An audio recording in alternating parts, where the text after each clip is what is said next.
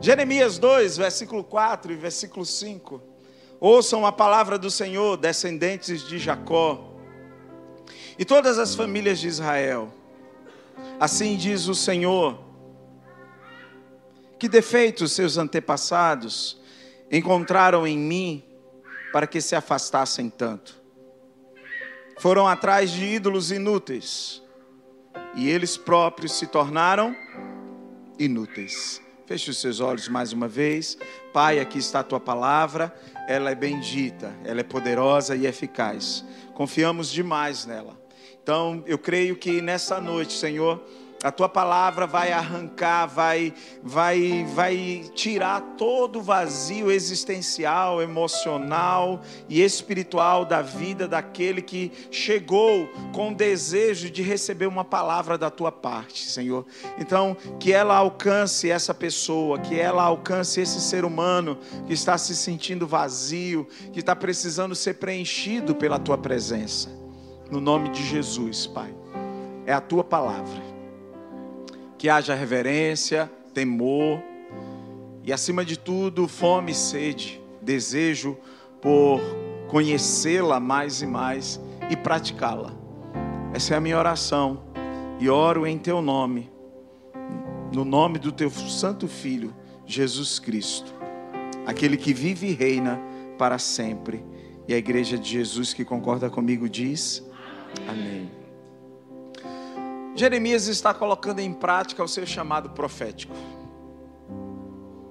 Quando vem a palavra do Senhor a, a ele, ele obedece e em obediência ele chega diante do povo e diz: Ouçam a palavra do Senhor, descendentes de Jacó e todas as famílias de Israel.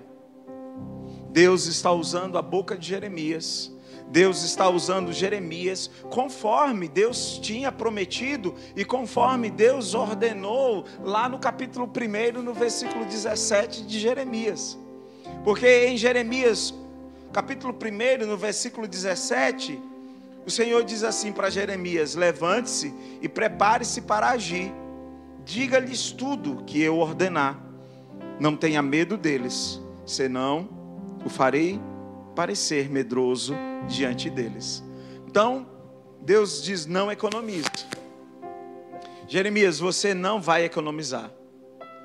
A sua boca, os seus lábios serão instrumentos para a transmissão da minha palavra. Eu vou usar você, eu vou usar a sua boca, eu vou usar a sua vida. E aí, como boca de Deus, Jeremias, em obediência ao seu chamado, ele fala ao povo. E olha o que é que ele fala ele fala justamente o que o povo não quer ouvir. Porque o profeta, ele até traz consolo. O profeta, ele até, mas na maioria das vezes, na maioria das vezes o profeta fala o que o povo não quer ouvir. A vida de profeta não é fácil. O ofício, o encargo profético parece simples, mas não é. Aí ele abre a boca, e quando ele abre a boca, o que é que ele fala? Verso 5 que defeito seus antepassados encontraram em mim para que se afastassem tanto? Ele começa dizendo: Olha, vocês estão afastados, vocês estão longe de Deus, porque é o próprio Deus que está usando a minha boca para dizer isso a vocês. Parecem que vocês estão perto, mas vocês não estão, vocês estão longe vocês estão afastados. E qual foi o defeito que os seus antepassados encontraram em mim para se afastarem? Por que, que eles ficaram longe? E por que, que agora vocês estão longe de mim? Por que, que vocês estão tão afastados de mim? O que foi que eu fiz? Qual foi o mal que eu pratiquei? Qual a maldade que eu realizei? É como se Deus, pela boca de Jeremias, estivesse fazendo essas perguntas ao povo. Jeremias está dizendo: Olha, Deus manda dizer a vocês que vocês estão correndo atrás de coisas sem sentido. Vocês vivem correndo atrás de coisas sem valor. Vocês vivem, vocês insistem em correr atrás de coisas que não têm essências. E por isso vocês estão se tornando semelhantes a estas coisas. Vocês estão se tornando parecidos com essas coisas. E é uma tentação, viu, irmão? É uma tentação a gente ceder à, à falsa verdade. É uma tentação. Eu não sei você, mas eu me sinto tentado todos os dias a ceder à falsa verdade. Por que, que é, somos tentados a ceder à falsa verdade? Porque a gente olha e percebe que a falsa verdade é que está avançando. Então, se é a falsa verdade que está dando certo, qual é a tentação? Pegar carona na falsa verdade. E o povo de Israel cedeu a essa tentação. Eles cederam à tentação e começaram a seguir a falsa verdade. Nos nossos dias não é diferente. É por isso que, enquanto seres humanos que somos, a gente corre, a gente briga, a gente luta, a nossa maior batalha acontece, as nossas maiores intrigas, as nossas picuinhas, geralmente é por coisas efêmeras. Já percebeu? É. Quando você vai parar, se você fosse um filósofo e parasse, sentasse e começasse a meditar, você dizia: Olha, olha pelo que eu estou correndo. Eu estou correndo para brigar por isso aqui algo que é efêmero, não se sustenta, nem sustenta ninguém por muito tempo. A nossa luta e a nossa briga constante é por aquilo que é material. Constantemente nós estamos brigando ah, por aquilo que vai nos dar um, um prazer momentâneo. Às vezes a gente briga, briga, briga só para ouvir do outro para que o outro diga assim: você está certo. Às vezes a nossa briga é só para ouvir isso. Eu vou brigar até eu ouvir ele dizer que eu estou certo. E quando ele diz que eu estou certo, isso gera em mim um quê? Um prazer. Mas é momentâneo.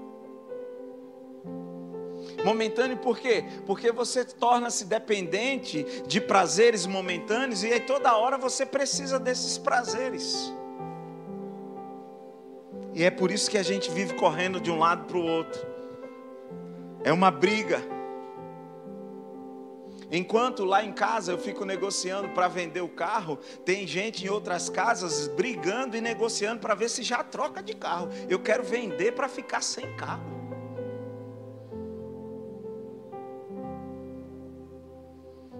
Em outras casas tem gente sonhando com um modelo novo, enquanto eu não estou ando sonhando com modelo nenhum. Por quê? Porque a gente leva a vida o tempo todo nessa briga, nessa correria, nessa loucura por aquilo que é momentâneo. E, e não quero, e quero ficar sem por, por um período, porque está difícil, está tá osso, está osso. Sábio é quem se desfaz e guarda a grana, porque está osso. Está difícil. E a gente olha e a gente observa e, e, percebe que nunca se teve tanto materialmente. Olha, nem a pandemia conseguiu paralisar muita gente. Teve gente que cresceu materialmente na pandemia e cresceu de forma assustadora.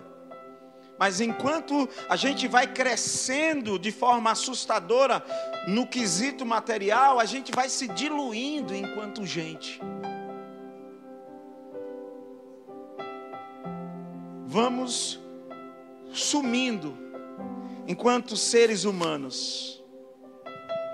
Aí o Senhor lá, através do profeta Ageu, no capítulo 1, no versículo 5 e no versículo 6, Ageu, capítulo 1, verso 5 e verso 6, o Senhor diz assim: Agora, assim diz o Senhor dos exércitos: Vejam aonde os seus caminhos os levaram.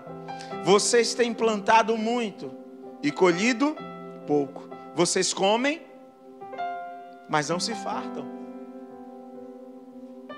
É aquela sensação, eu não sei você, mas você já teve aquela sensação, e algumas casas aqui tem essa sensação.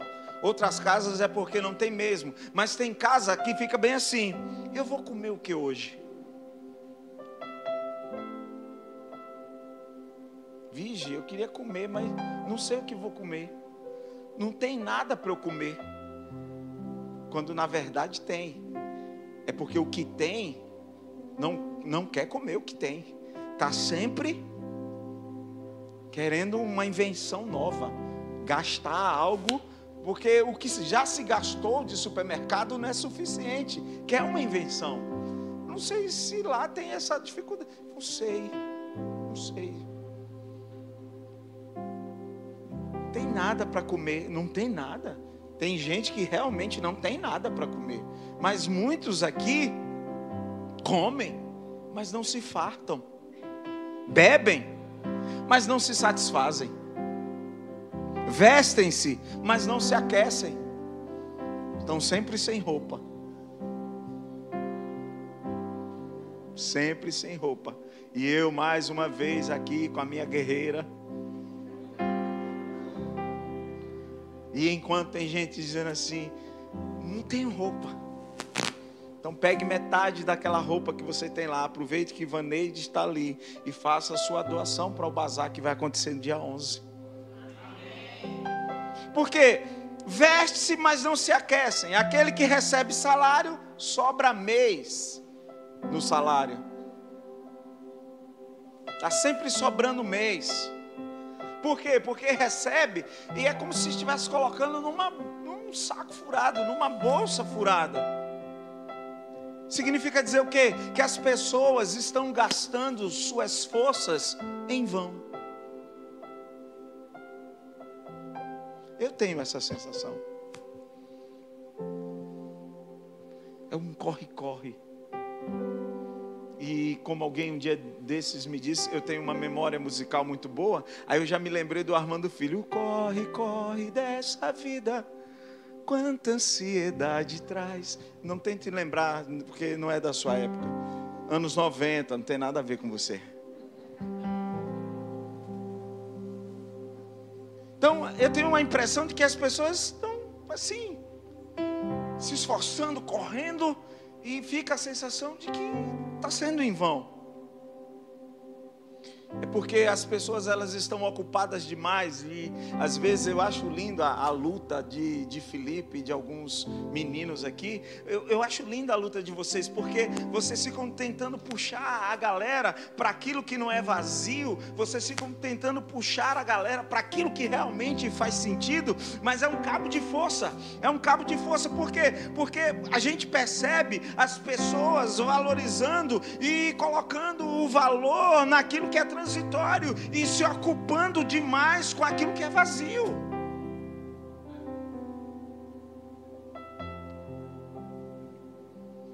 Eu assisto filmes, tá? Mas eu, eu, eu, eu, paro, eu não sou alguém, irmão, eu paro diante da TV, eu não sou, eu paro, eu assisto. Mas eu tenho horários e dias específicos para a programação que eu gosto ou para um filme que eu entenda ser interessante. Principalmente quando eu recebo dicas de filmes que faz diferença na minha vida. Mas eu não posso me ocupar de forma avassaladora com coisas vazias. Porque é isso que o Senhor está falando através da boca de Jeremias. Ele fala através da boca de Jeremias: Olha, vocês se afastaram, como se eu tivesse algum defeito, como se eu tivesse feito algum mal. Aí depois vem o profeta Ageu, no capítulo 1, verso 5, verso 6. Aí vem o evangelho de João, no capítulo 6, no versículo 27. E aí o Evangelho de João vai dizer assim, no capítulo 6, no verso 27, não trabalhem pela comida que se estraga, mas pela comida que permanece para a vida eterna, a qual o Filho do Homem lhes dará. Deus, o Pai, nele colocou o seu selo de aprovação. Aí, você está, pastor, então eu tenho que parar de correr atrás de um trabalho melhor, eu tenho que parar de correr atrás dos meus estudos? Não. Essa não é a única, mas essa é uma das igrejas que mais incentiva a galera a estudar.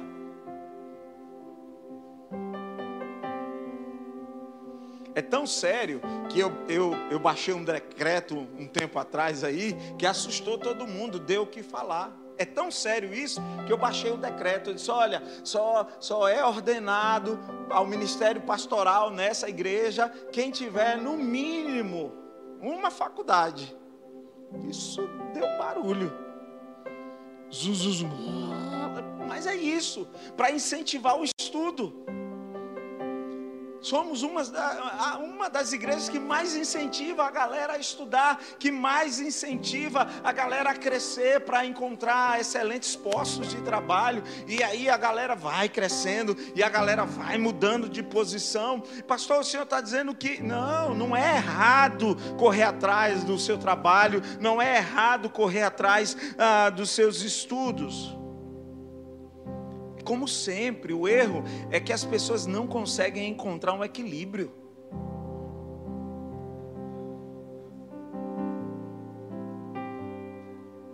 As pessoas não conseguem caminhar de forma equilibrada. A Bíblia diz: não trabalhem pela comida. João 6, 27. Não trabalhem pela comida que se estraga tem gente que chega, aí limita a sua vida a correr, a batalhar só pelo que se estraga. É trabalho, estudo, trabalho, estudo, trabalho, estudo, trabalho, estudo, trabalho, estudo, trabalho. Aí quando vai acordar, já não dá mais tempo para viver o projeto que Deus estabeleceu. Por quê? Porque é só trabalho, estudo, trabalho. Eu preciso trabalhar, meu amigo. Quem vai pagar minhas contas? Quem já ouviu isso? E quantos líderes, ah, não diz a mim, né? Porque sabe que se falar vai, vai receber uma chuva de, de palavra. Mas quantos líderes que nós temos aqui na igreja que já ouviu isso? Quem vai pagar minhas contas?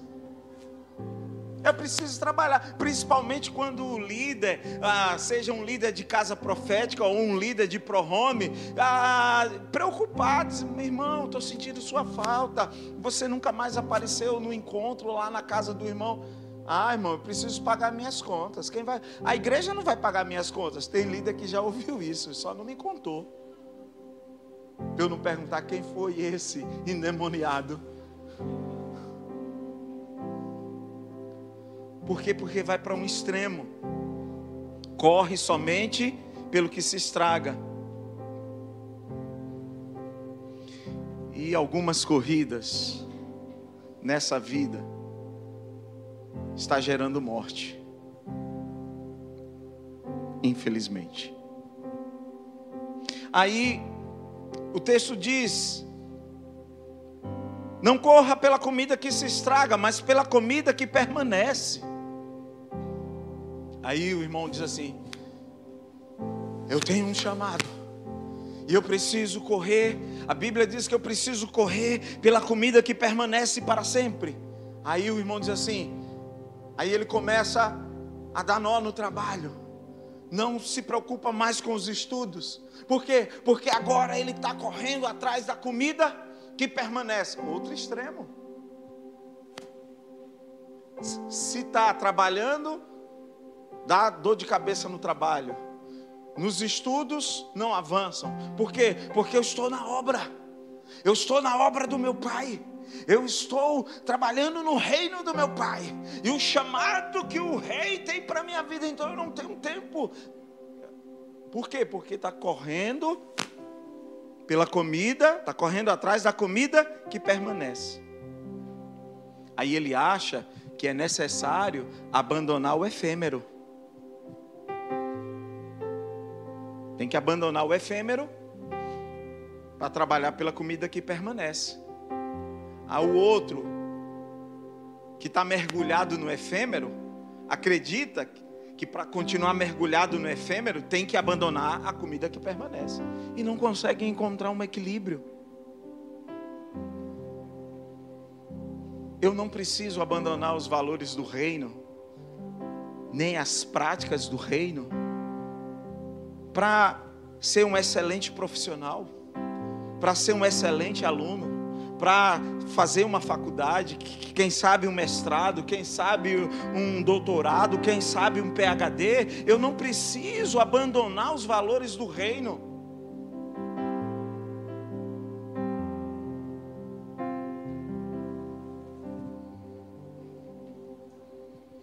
Eu não posso fazer uma coisa em detrimento, eu não posso fazer uma coisa em detrimento da outra. Como aquela situação que eu já falei aqui, vocês já ouviram. É, é o camarada que diz assim: eu pego o meu dízimo e, e o dízimo eu, eu abençoo a vida de alguém. Porque ele pensa que uma coisa tem que ser feita em detrimento da outra. Ele não leu e, não, e faz questão de não ler. Ele não entendeu e faz questão de não entender. Porque quando eu abençoo a vida de Efraim, não significa dizer que necessariamente eu vou ter que deixar de dizimar e de ofertar. As coisas precisam ser feitas de forma simultânea. São os extremos, as polarizações. Ou você está de um lado, ou você está do outro. Não existe equilíbrio. E assim caminha a humanidade.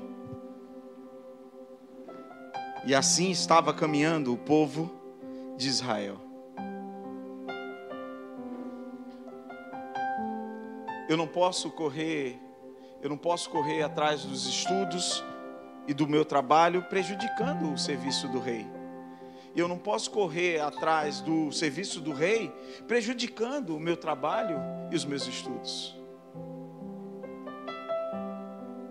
Nenhum dos dois devem ser prejudicados. Nenhum dos dois.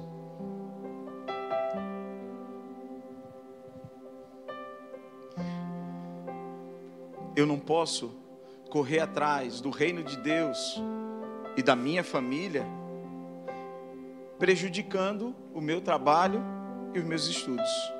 Pastor, então o que é que eu devo fazer? 1 Coríntios 10, 31 é o que você precisa fazer.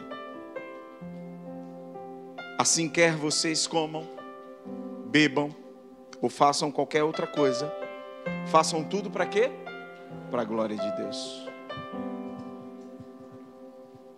E por causa dessa polarização, o que temos hoje e sobrando hoje é gente afastada de Deus. O número de pessoas afastadas de Deus assim chega a ser uh, assustador. E essas pessoas, elas estão afastadas dentro da igreja. Eu não estou falando dos afastados fora da igreja. Existe um número assustador de gente afastada de Deus estando na igreja estão afastadas. Por quê, pastor? Essas pessoas estão afastadas, mesmo estando na igreja. Geralmente é por causa de uma decisão equivocada na vida. Somos expert em tomar decisões equivocadas. Demais. Tomamos decisões equivocadas e uma das principais decisões equivocadas que nós tomamos é de seguir o vazio. A gente está sempre correndo atrás do vazio. Deixa eu fazer uma pergunta a você, irmão. Uma pergunta a você, irmã. Quantas pessoas dessa igreja, não de outra, quantas pessoas desta igreja que você conhece, que é daqui, que são pessoas sem conteúdo.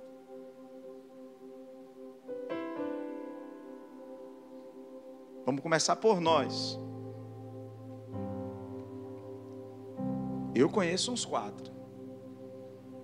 Você também deve conhecer uns quatro. Percebe? Pessoas que estão literalmente afastadas de Deus. Pessoas que estão na igreja, mas que não têm conteúdo moral, Felipe.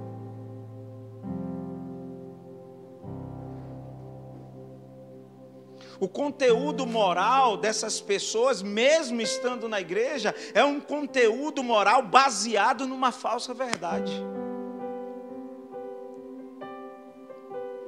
Pessoas que estão na graça, mas que não têm conteúdo, não têm conteúdo espiritual.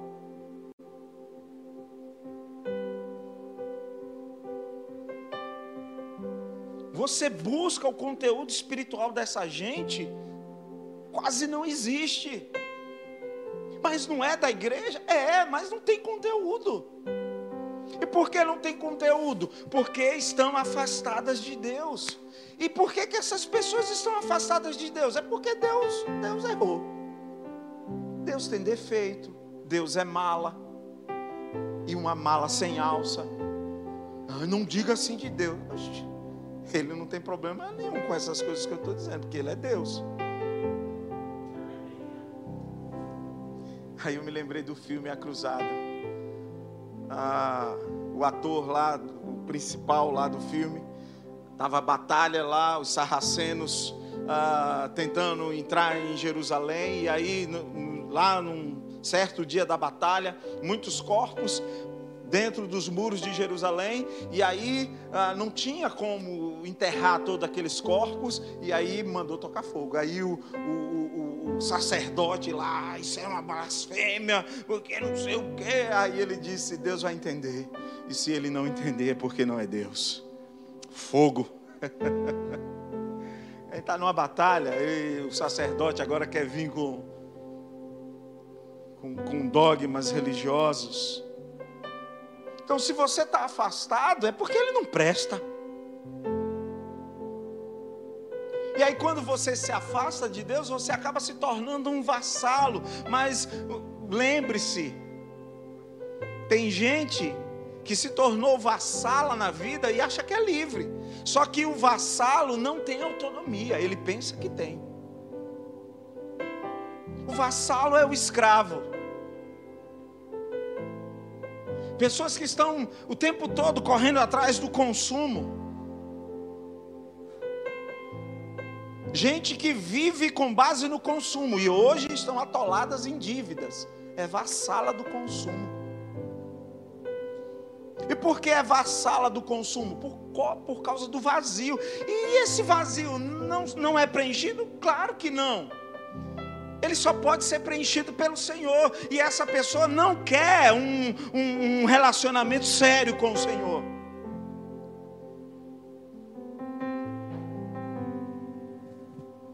Ela quer continuar correndo atrás do consumo. Tome consumo, consumo, consumo, consumo. E quanto mais consome, mais dívida.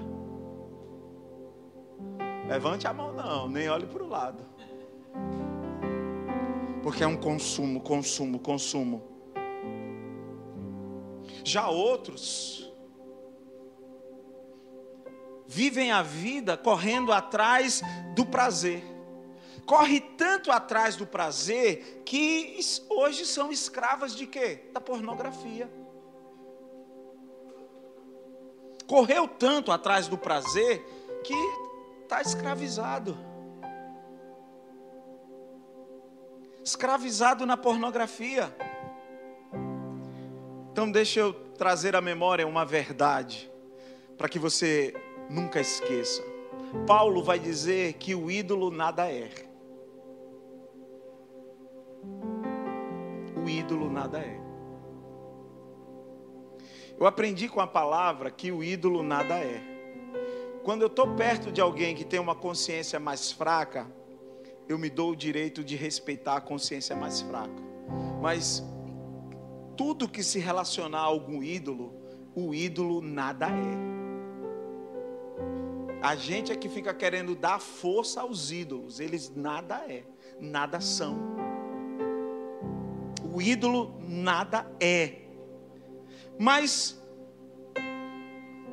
por quê? O, o ídolo nada é? Porque o ídolo é uma falsa verdade. O ídolo é uma falsa verdade ao ponto da igreja temer o ídolo. Nesse aspecto, eu quero dar ponto para a teologia. A teologia nos liberta do medo do ídolo. Aí eu dou ponto para. Muito pregador tira mérito da teologia. Aqui eu quero dar ponto para a teologia. Porque nós que passamos pela academia teológica não temos medo do ídolo, porque é, o ídolo ele é dissecado na academia, ele nada é. Por isso que a gente não se apavora com ele, porque ele é uma falsa verdade. Mas em dias em que as pessoas correm atrás da falsa verdade, o ídolo chega a assustar as pessoas. Olha, isso aí foi para. É, então eu respeito porque sua consciência é fraca. Se você está dando essa força ao ídolo, ele não tem essa força toda que você está dizendo. Ele não tem. Você que está dando a ele o que ele não tem. Porque ele é uma falsa verdade. O ídolo, ele é um holograma. Quando falo de holograma, eu só eu como assisto futebol, então o holograma nada mais é quando você está ali assistindo e aparece o símbolo do, do seu time e do outro time lá no campo, na TV. Aparece o time e aparece, às vezes, aparece até o placar. Aí você pensa que aquela imagem ali ela não está literalmente no gramado, aquilo é um holograma. Então o ídolo é, é um holograma, é uma falsa verdade.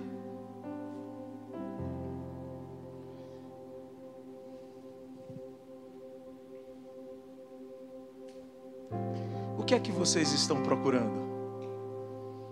O que é que vocês andam procurando? Vocês estão correndo atrás de quê ou de quem? Do ídolo.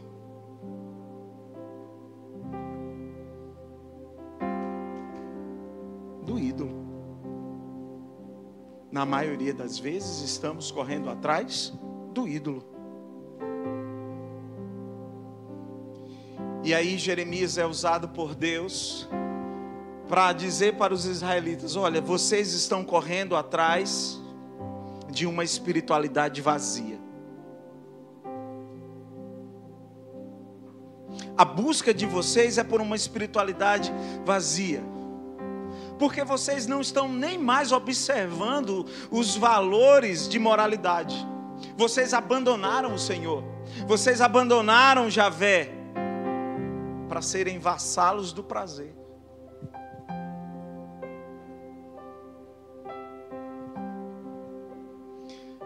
Meu irmão, qual é o defeito de Deus? Minha irmã, qual é o defeito de Deus para que você o abandone constantemente? Por que, que você tem abandonado tanto o Senhor? Por que, que você foi para tão longe? Por que, que você anda tão distante? Qual foi o mal que o Senhor fez? É isso que Jeremias perguntou ao povo de Israel. E é isso que o Senhor está perguntando a você nessa noite. Por que toda essa distância?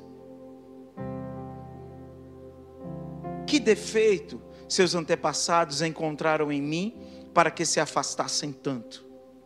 Foram atrás de ídolos inúteis e eles próprios se tornaram inúteis.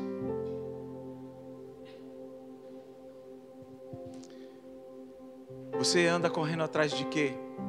Você anda correndo atrás de quem? Qual tem sido a sua prioridade? A sua prioridade determina o seu conteúdo. que você tem priorizado determinará o seu conteúdo, ou vai determinar o seu não conteúdo, porque depende do que você anda correndo atrás. Consegue entender? Então, quem tem entendimento, entenda. Quem tem ouvidos, ouça o que o Espírito diz à igreja. Você recebe essa palavra?